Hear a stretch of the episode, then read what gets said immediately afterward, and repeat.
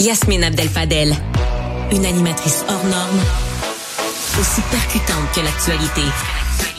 Grande stratège, elle décortique les messages et analyse les non-dits.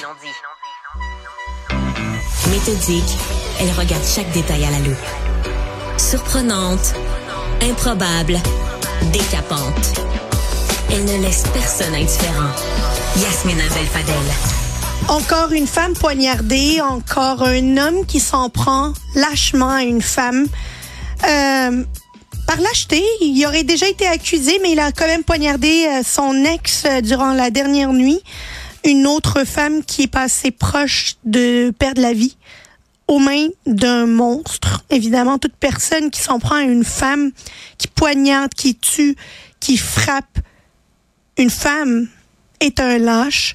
Et quand est-ce qu'on va comprendre là que la violence, que les meurtres, que poignarder quelqu'un dans notre société, c'est pas quelque chose d'admissible. C'est pas une option pour faire face à la frustration, pour faire face à un conflit, que ce n'est pas un moyen de se venger. On est en fin février et on en a déjà trop compté de femmes violentées, de femmes qui ont perdu la vie à cause d'un conjoint ou d'un ex-conjoint violent.